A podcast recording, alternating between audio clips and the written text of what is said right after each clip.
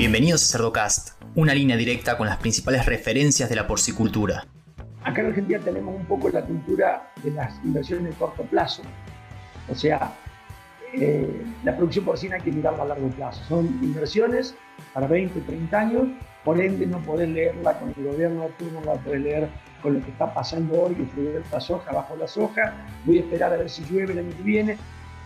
Seguimos en las redes sociales y Spotify para tener acceso a información de calidad, continua y de acceso gratuito.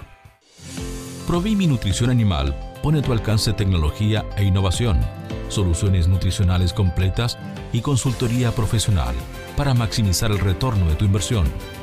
Provimi es Cargill Animal Nutrition and Health. Hola a todos, mi nombre es Leandro del Tufo y Cerdocast solo es posible gracias al apoyo de empresas innovadoras que creen la educación continua, como Provimi, Beringer Ingelheim, Trout Nutrition, Agrovision, Agromed, NIDAP y Novus. Hoy vamos a hablar sobre proyectos de inversión en la industria porcina. Y para eso tengo la suerte de presentarles a Horacio Gabuzzi. Horacio, buenos días, ¿cómo estás? Hola Leandro, buen día. Saludos a tu audiencia. Un gusto tenerte acá, Horacio. Es un tema que te decía, no es tan fácil desarrollarlo, encontrar a alguien que tenga la experiencia que vos tenés, así que vamos a aprovecharte al máximo posible acá. Pero para los que no te conocen, ¿nos contás un poquito cómo fue que te metiste en la industria porcina y esos, esos 30 años que tenés experiencia ya en ella, de manera resumida? Sí, digamos, hay una, una vez en un congreso en Brasil escuché una frase que un filósofo dijo, yo tengo, yo tengo 30 años de experiencia y el otro le contestó, usted tiene uno de experiencia y 29 de repetir lo mismo. Entonces yo empecé, antes de recibirme de veterinario, en Río Cuarto, donde vivía, empecé, tuve hasta cerdo propio con un amigo, con unos amigos, que es más una aventura que otra cosa. Después me gradué y siempre me gustó la producción porcina. Eh, tuve la suerte de poder formarme y bueno, y me dediqué a la asesoría. Luego en el año 92, sí, 92, me, el principal industrial de Argentina me propuso que quería hacer un criadero y lo asesoré. Entonces entré como externo, eh, 1.200 madres, como el criadero más grande que había en Argentina de 500, o sea, era muy rico desde el punto de vista profesional y hasta, bueno, más o menos al año, cuando estábamos en plena ejecución del proyecto, me propusieron irme full time cosa que fue una embarcar a la familia de Río Cuarto Rosario, cambiar de un desarraigo, pero en un proyecto, la verdad, desde el punto de vista profesional, era muy rico. Y bueno, la empresa eh, fantástica para trabajar, tuve, pude acceder a todos los avances tecnológicos porque la verdad que una empresa que le gusta hacer las cosas siempre de primera. Y con esto tuve la posibilidad de viajar, a ver todos los updates que había disponible y la tecnología que ya ha evolucionado tanto. Así que la verdad que fue muy rico para mí. Y en, bueno, y en el año 2008 decidí desvincularme para dedicarme a la consultoría en forma, en forma independiente. Eh, la consultoría principalmente de nuevos proyectos de inversión. Yo también fue en el año 2003, hice un MBA que también mi tesis fue proyectos de inversión, y entonces ahí me, me, me volqué un poquito con esto y me quedé siempre con la idea, bueno, la pude plasmar y la verdad que Argentina de aquel, de, 2008 a la fecha ha crecido mucho en cantidad de madres, en proyectos nuevos, y bueno, tuve la suerte de poder agarrar algunos de los proyectos nuevos y, y la verdad que se, aprende, se sigue aprendiendo por suerte. Muy bien, ahora no, en ese sentido, eh, cada vez que viajo a un, a un congreso o hablo con personas de otros países, estamos todos de acuerdo en el potencial de crecimiento que tiene la Argentina, ¿no? Tiene una, una situación en muchos sentidos privilegiada y en otros un tanto complicada, cuestiones políticas y económicas que hacen que no se explote tanto el potencial de crecimiento. En tu opinión, ¿cómo, cómo es la producción porcina nacional ahora y dónde la ves en un par de años, en algunos años para adelante? A ver, yo te diría para esto, te diría un poquito más, Argentina tuvo una transformación en el año 93, justamente hasta ahí era una producción muy simple, muy de chacareros, llamémosle. Y, y, en ese momento entraron empresas a poner criaderos. la mayoría de tu audiencia no sabe, pero entraron parte de las empresas más importantes de Argentina, entraron, y esto lo que les dieron a ese momento de la producción porcina fue concepto de gestión. Hasta ahí era una actividad muy poco profesional, o sea, que me disculpen los de antes, yo también era de antes, así que eh, no, no, no, es para que nadie se ofenda, pero digo, estas empresas bajaron muchas líneas de, concepto de gestión que la que aplicaban en, la industria, que no eran, una era aceitera, otra láctea, otra relacionada a la industria cárnica. Eh, entraron empresas de otra, una del azúcar, entonces entraron empresas a poner otros conceptos. Eso trajo para mí, fue un poquito el detonante de una transformación que fue llegando. En ese tiempo fueron desapareciendo muchos criaderos de, mala tecnología, de mala productividad, y de la mano de todas estas transformaciones entraron empresas genéticas, antes no había empresas genéticas en Argentina con programas genéticos, entraron conceptos de alimentación y nutrición. Al modo de anécdota le cuento, en el año 93 no había en Argentina donde comprar un alimento pre-starter starter. No existía, no había quien lo fabricara. Los alimentos starter que había eran de baja calidad, con materias primas muy simples. Bueno, como eso vinieron un montón de... La, la sanidad acompañó en esto. Hoy las vacunas que usamos en Argentina son las mismas que usan en cualquier parte del mundo. La nutrición es la misma que usa en la parte del mundo. Los programas genéticos son los mismos que usamos en otra parte del mundo. Por ende, tenemos las mismas condiciones que otras partes del mundo para poder hacerlo. La ventaja competitiva que tiene Argentina es el único país del mundo que exporta dos terceras partes de los granos forrajeros que produce y que exporta más del 90% de la soja que produce. O sea, evidentemente que esto es un escenario casi único. Como, como, como desventaja, tiene los, los avatares económicos, políticos, como dijiste, que en muchos casos te, te, desestimulan las ganas de invertir. Pero por otra parte, acá en Argentina tenemos un poco la cultura de las inversiones de corto plazo, o sea, eh, la producción porcina hay que mirarla a largo plazo. Son inversiones para 20, 30 años, por ende no podés leerla con el gobierno de turno, no la podés leer con lo que está pasando hoy, que sube la soja, bajo la soja, voy a esperar a ver si llueve el año que viene. Bueno, de hecho, eh, Argentina a un ritmo muy particular, muy despacito, viene creciendo sostenidamente. Eh, en los últimos 20 años ha triplicado la cantidad de madres, por ende es, una, es un crecimiento importante. A lo que era tu pregunta, ¿qué proyectos hacia el futuro? Yo creo que el futuro va a seguir creciendo. Eh, tal vez no como más de una vez pensamos, con inversiones corporativas de gran escala que desembarquen los chinos o empresas americanas y. No es tan fácil para un extranjero invertir en Argentina, pero sí con crecimientos así lentos que en el fondo me parece que terminan siendo mucho más ordenados. Yo creo que si quisiera, no sé, estuviera todo el dinero del mundo y a mí alguien me, quiere contratar para que le haga un criadero de 50.000 madres, yo le tengo que decir que no es posible hacerlo en menos de 10 años. ¿Por qué? Porque no hay la genética posible para poder hacerlo. Argentina no tiene producción de genética, y cuando me refiero a genética me refiero, si juntás cuánta hembra anda vuelta por el mercado, a lo mejor sí poder rascar, pero no un programa ordenado entonces, el primero que hay que empezar a hacer es a multiplicar un programa genético. Entonces, si uno quisiera ordenar un proyecto de eso, a ver, no te digo que no lo agarraría, ¿eh? sí le plantearía una hoja de ruta donde primero que hay que hacer es producir la genética, luego diseñar desde una planta propia, probablemente multiplicación genética, y llegar en un horizonte de 8, 10 años a tener 50.000 eh, madres en producción. Pero como no, como no está ese, esa hipótesis que vaya a suceder, eh, simplemente un ejercicio mental que hago, ¿no? Sí, sí, sí, sí. No, y para, para lo que es el, el, productor o el empresario argentino, a la hora de considerar inversiones a corto, mediano y largo plazo, ¿qué aspectos tenemos que tener en cuenta? Mira, a ver, yo creo que dentro de otra gran ventaja que tiene Argentina, además de lo que hablamos de la alimentación, o sea, muy competitiva la alimentación, tiene un muy alto estatus sanitario. O sea, Argentina, por suerte, no tenemos PIRS, por ende, bueno, vos estás en Estados Unidos, sabés que con y sin PIRS son dos, dos ecuaciones de costo diferentes y dos productividades diferentes. O sea que está clarísimo que tenemos el privilegio de, ser libres de PIBs.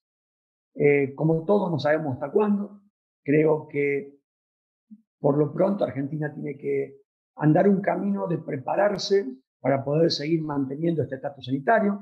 El SENASA está respondiendo, tal vez no a la velocidad que uno quisiera, pero va proponiendo acciones que permitan seguir manteniéndose libre.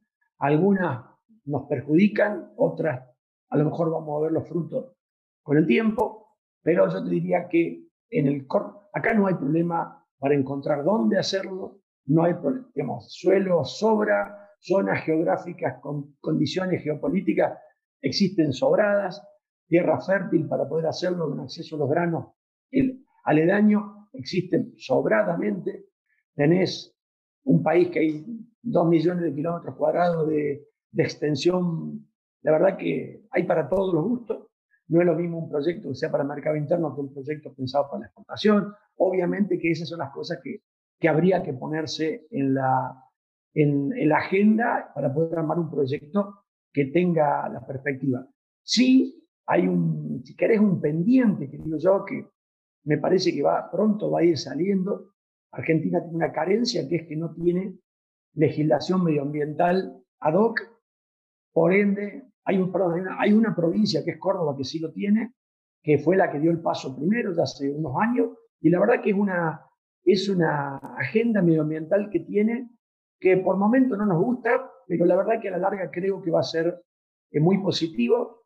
Eh, el primer paso que hay que dar en esto, como lo dio todo el mundo, es que las nuevas granjas cumplan con las nuevas normativas y las viejas se tendrán que ir adecuando con el tiempo. Ahora, pretender leyes que todo el mundo se sume al día siguiente me parece que es muy conflictivo, pero por lo pronto que nadie ponga una granja nueva sin considerar aspecto medioambiental.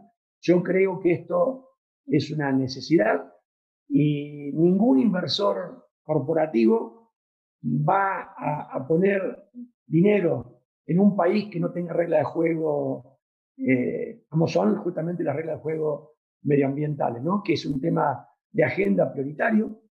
El alto estatus sanitario nos permitiría trabajar libre de antibióticos, que también vos sabés que es un antes y después el libre antibiótico, la verdad que es una forma de trabajar que te permite hacerlo si tenés un alto estatus sanitario. Eso en un futuro va a ser un valor diferencial. Va a haber quien prefiera consumir carne certificada libre de esto, libre de, que no contamine el medio ambiente. Entonces, bueno, Argentina, digo yo que por suerte estamos en pañales, estamos recién empezando, por ende me parece que tenemos por delante un futuro para mí promisorio, tal vez yo ya no lo vea, pero sí que hay para hacer cosas eh, teniendo en cuenta todas estas, estas cuestiones, así que me parece que Argentina dentro de 10 o 15 años puede ser un país que esté exportando un producto con valor diferenciado que permita acudir a mercados que van a, que van a demandar cosas con altos estándares de calidad. Entonces, está todo por hacer. Horacio, em, no, totalmente de acuerdo. Uno, trabajando con diferentes sistemas de producción en otros países, también ve que gran parte del crecimiento se dio de la mano de integraciones, ya sea empresas que hacían integraciones verticales, hasta el producto mismo, hasta la, la carne con la etiqueta y de esa manera le dan un valor diferencial a todo lo que mencionás, si es eh, carne certificada libre de antibióticos o si tienen normas de, eh, medio ambiente que con un, nivel de contaminación bajo y demás, gestaciones grupales, bienestar animal, todo eso con una etiqueta uno le puede dar valor. ¿Cómo ves en el futuro las integraciones? Y no solo a nivel vertical, sino también horizontal, porque muchos también han hecho eh, se unían granjitas, granjitas, granjas de 500 madres y terminaban de repente eh, accediendo a otro tipo de tecnología y asesoramiento y recursos, ¿no? Esto, lo venimos viendo hace mucho tiempo, digamos, uno visitaba periódicamente Estados Unidos, veía que era así, nadie tenía verticalmente todo de punta a punta, todos integraban terceros, tercerizando, había distintos formatos, pero la, la producción by contract era absolutamente lo usual. En Brasil lo mismo. Entonces uno que iba mirando iba viendo esto. Eh, siempre decíamos que algún día iba a llegar, pero te diría también que ha habido un cambio en los últimos cinco años, llamémosle, hace, hasta hace, no sé, 2015, 2017, todos los criaderos que existían en Argentina hacían el ciclo completo. Eh, y esto empezó a cambiar. Ya hay varias empresas, varias. De pronto me sobran los dedos de las manos para contar cuántas son, ¿no? Pero bueno, empezó.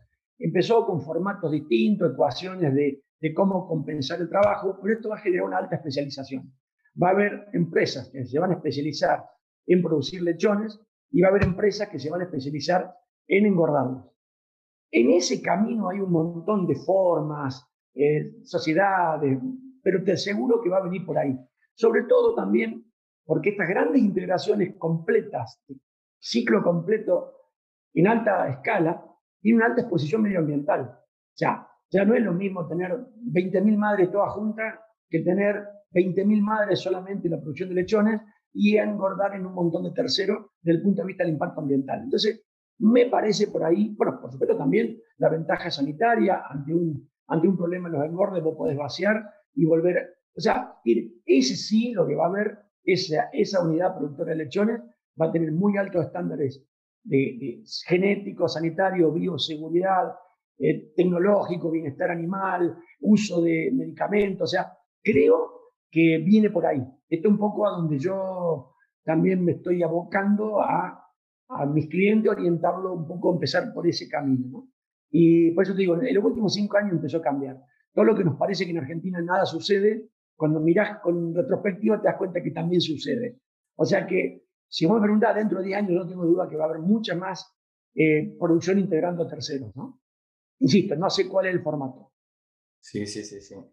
Y a la hora de, diseñar un nuevo proyecto, o sea, uno tiene que ver, obviamente vos dijiste, son eh, inversiones a largo plazo, entonces tenemos que ver qué es lo que el mercado ¿no? va, a pedir en ese momento, si va a ser un mercado de exportación que nos pone ciertas, eh, ciertos requisitos, si va a ser un mercado interno. ¿Qué consideraciones tenés que tener en cuenta eh, desde el punto de vista de diseño de granja?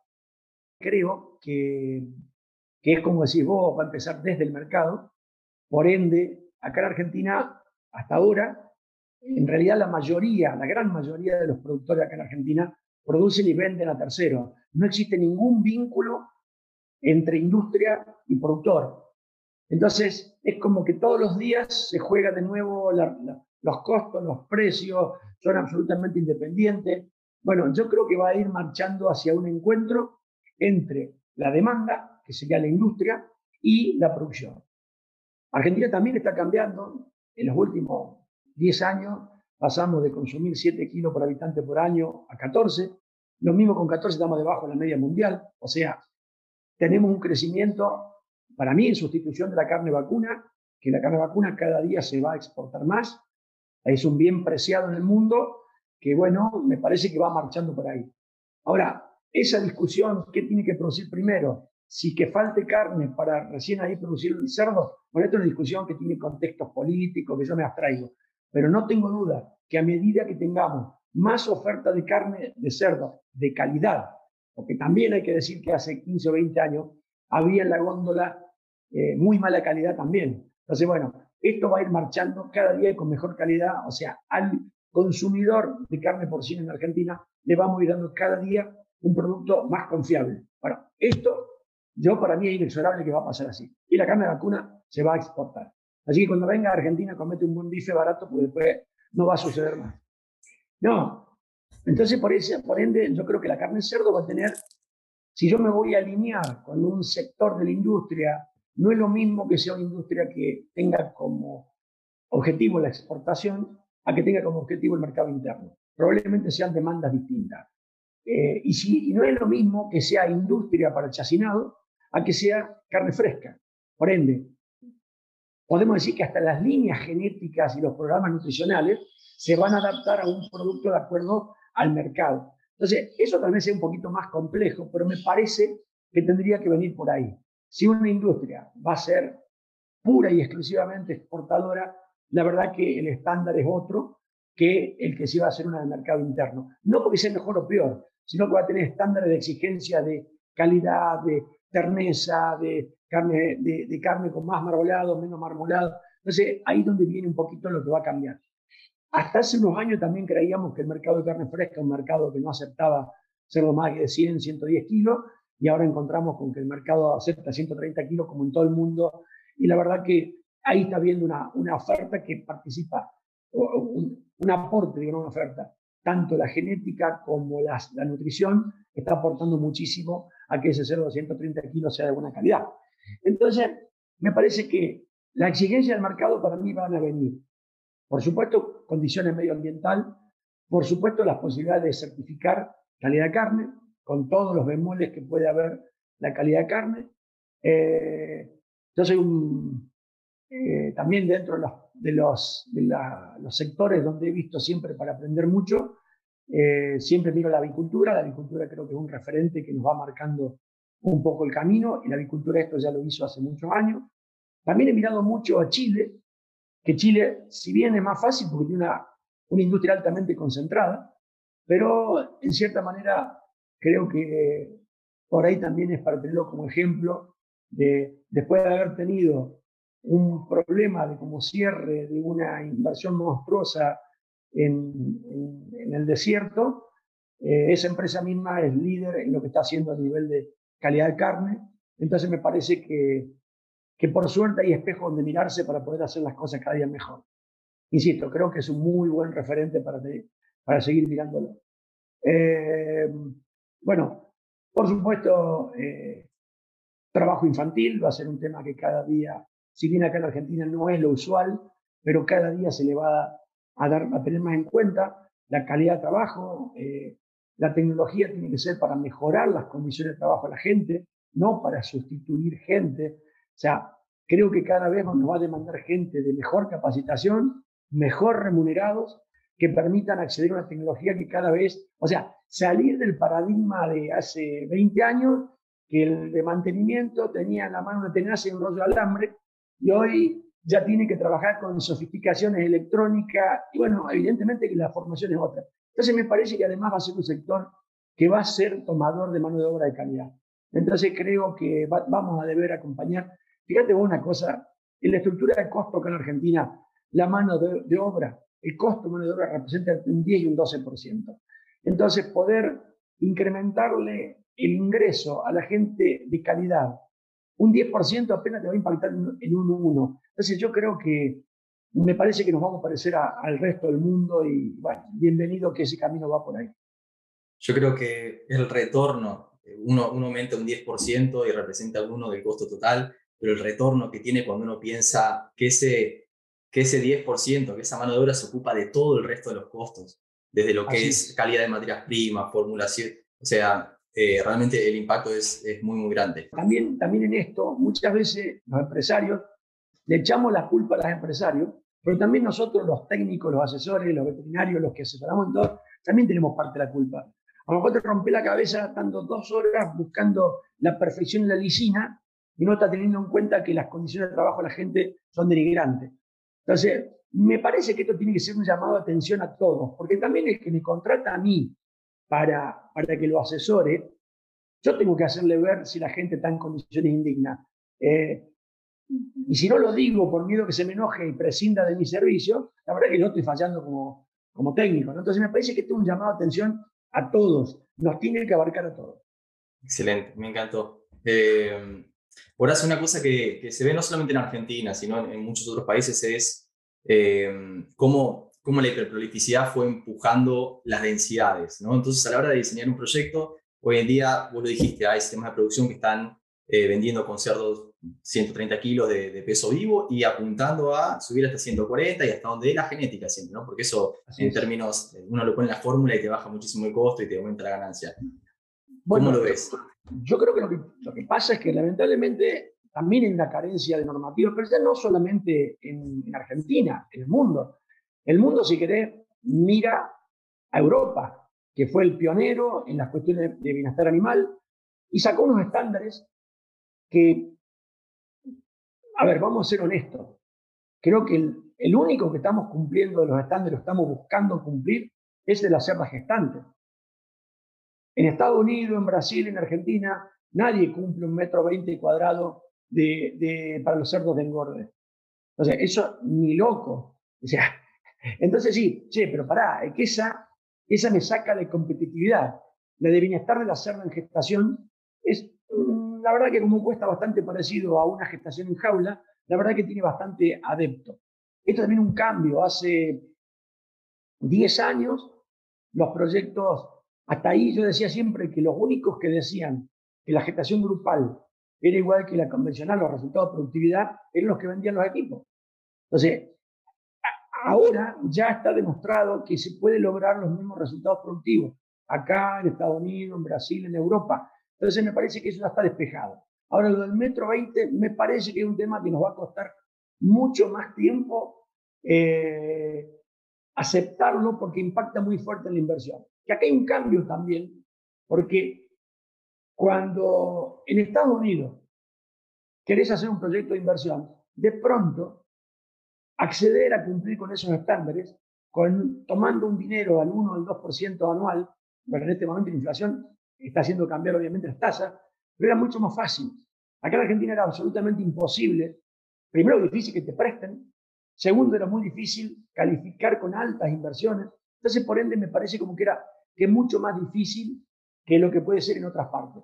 Por eso digo, yo creo que vamos a ir marchando en eso, obviamente que a medida que, que se vayan poniendo como restricciones los mercados, me obligará a que lo que yo hago con un galpón lo tendré que hacer con dos, y si yo estoy usando en la modalidad de integrar a terceros, también me va a ser mucho más fácil corregir eso por la hiperprolificidad y también porque el, que el mercado me quiere, mira, yo te voy a pagar más caro ese kilo de carne porque quiero que vos me certifique a un metro veinte. Bueno, se barajará de nuevo, pero creo que lo podemos hacer. Entonces, yo no, no, si vos me preguntás a mí, yo hoy no le asesoro a un cliente que arranque con engorde de un metro veinte. ¿Por qué? Porque me parece que hoy no hay quien lo reconozca y si la inversión es sustancialmente más alta. Estamos hablando, cumplirlo implicaría un 30 o un 40% más de inversión. Entonces va a decir, che, para, para, no es tan fácil. Entonces me parece, pero esa creo que el mercado, como dijiste al principio, lo va a ir llevando. Creo que también va a pasar que Argentina cuando más creció, digamos, si querés, en los últimos 15 años, cuando más creció fue cuando hubo créditos largo plazo y blandos. O sea, blandos, digamos, es como que en definitiva como tasas negativas respecto a la inflación. Entonces ahí sí estimula a poder invertir. Con tasa positiva, donde la inflación es del 50 y la presta del 70, la verdad que es absolutamente imposible endeudarse para nadie. Entonces, bueno, es como que ahí puede haber cosas que, está bien, estas sí son las cuestiones que están supeditadas a, a un país, a un contexto político y demás, pero, a ver, yo creo que todo este que está pasando en este momento suena medio loco. Que yo te diga que esto va a cambiar cuando no sabemos ni qué va a pasar con el Fondo Monetario, obviamente que es un poco lleno de, de, ilusión lo mío, ¿no? Pero en el fondo yo creo que todos los países terminan acordando o, enmarcando su, su economía en un orden y ese orden creo que a Argentina también le va a llegar y en ese momento probablemente haya proyectos donde se vayan a hacer. Argentina tiene lo que el mundo necesita, que es espacio de tierra, mano de obra, porque en realidad por más que acá en Argentina nos quejamos de la calidad de la mano de obra, eh, hablamos con un cliente entre de ayer que se quejaba de eso y le dije, ¿cómo te crees que es en Estados Unidos? En Estados Unidos es un verdadero problema y en Europa también, conseguir gente para trabajar en las granjas. Entonces, a ver, eh, yo creo que tenemos que ser más creativos, prepararnos para elegir la mejor gente, capacitarla, darle bienestar y que yo cuando, cuando empecé en el año 93 leímos un artículo que en el orden de, una encuesta que era que se le preguntaba a la gente cuáles eran los trabajos peor calificados y estaba ser basurero y, y trabajar en una granja de cerdos. Bueno, hoy yo creo que las granjas de cerdos han cambiado y me parece que no debe estar entre los últimos. Pero bueno, me parece, ojalá podamos hacer una vuelta, una encuesta y demostrar que está dentro de los trabajos preferidos. No voy a competir con ser CEO de un banco, pero de pronto eh, yo creo que ya hay condiciones donde, por lo menos acá en Argentina, un empleado de granjas que pagan bien, que ganan mucho más que un empleado de comercio. Entonces voy a decir, che, para, para, esto está cambiando. Bueno, me parece que por ahí viene la cosa.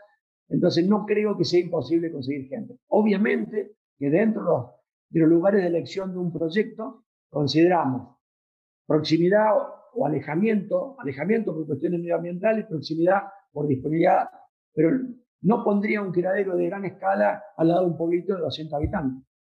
Entonces, obviamente que tenés que tener en cuenta la posibilidad de disponer de mano de obra. Eh, las granjas, acá en Argentina todavía, la mayoría de la gente que trabaja en la granja, digo todavía porque también está cambiando, son hombres. Y vos vas a Estados Unidos y ves mujeres trabajando en las granjas como normal. Bueno, acá también va a pasar, eh, va a haber más mujeres trabajando y creo que, que ya han demostrado las mujeres que tienen mucho más responsabilidad para mí. ¿eh? Acá se me van a tirar el colectivo, eh, el, el, colectivo masculino se me va a tirar en contra, pero han demostrado ser muy responsables a la hora de trabajar. Claro, totalmente de acuerdo. Em, no, espectacular. Y una última cosa, mencionabas que el, que el, consumidor ciertas cosas se la tiene que, pagar para justificar esa inversión, ¿no? Porque si no, uno queda en desventaja competitiva. Y algo que uno empieza a ver mucho, lo, ve en Europa, pero también Estados Unidos está incorporando ese sistema, es producción de cerdos eh, sin antibióticos, ¿no? De repente tiene que haber un mercado de que te lo pague, pero mencionabas el estatus sanitario que tenemos. Recordemos que no solamente no tenemos PIRS, pero diarrea epidémica porcina, obviamente la peste porcina africana, y nos da una ventaja gigante, sobre todo cuando hablamos de PIRS, porque es, un, es imposible eh, ese virus a la hora de eh, producir cerdos sin antibióticos y demás. Entonces, ¿cómo ves ese tipo de oportunidades en Argentina eh, en los próximos años? Ya lo veo, lo veo absolutamente factible. Ya por experiencia nosotros tenemos granjas que son libres de micoplasma, micoplasma, PP, PIS, digamos, un máximo estatus sanitario, y la verdad que el uso, de antibióticos es casi mínimo. Pero también debo decirte una cosa, ahí sí los veterinarios tenemos una gran culpa, porque metemos antibióticos por las dudas ante un montón de cosas. Hace, hace muchos años, eh, tal vez vos no lo has conocido, a Carlos Pilluán, un experto en sanidad mexicano que, que trabajaba en, Minnesota, un crack, un tipo realmente, para mí era un, tipo, un referente, pero justamente él, él nos decía que estábamos usando desmedidamente cosas sin saber por qué lo usábamos, nos valía para antibióticos, para vacunas, para un montón de cosas. Eh, y fíjate la, la, la, la, contradicción. Hace 15 o 20 años, todas las granjas desparasitábamos. Poníamos ecto y, endoparasiticida.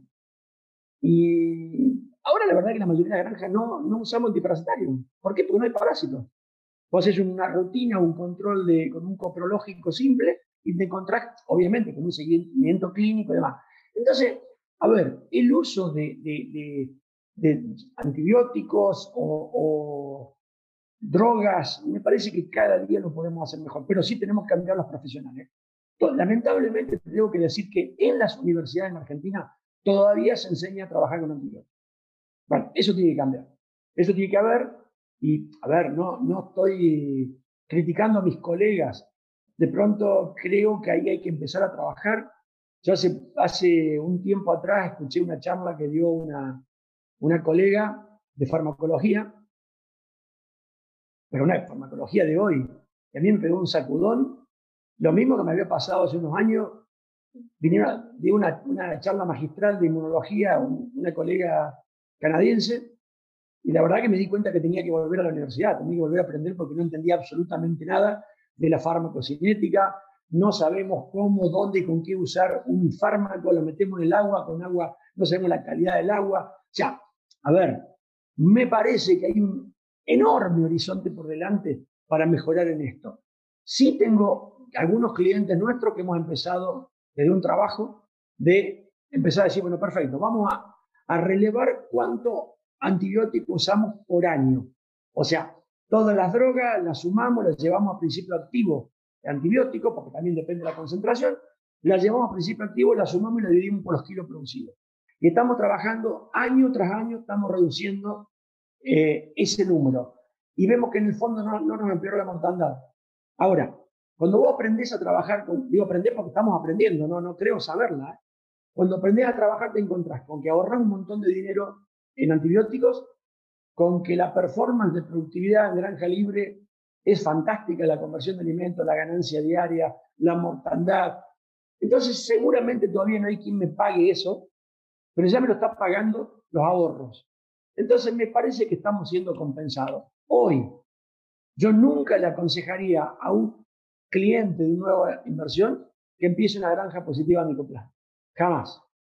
Yo le recomendaría, de hecho, lo recomiendo. Hemos hecho varios proyectos libres de micoplasma, algunos de los cuales se han vuelto a contaminar, pero te diría que en todos lo que se volvieron a contaminar fue por descuido de bioseguridad.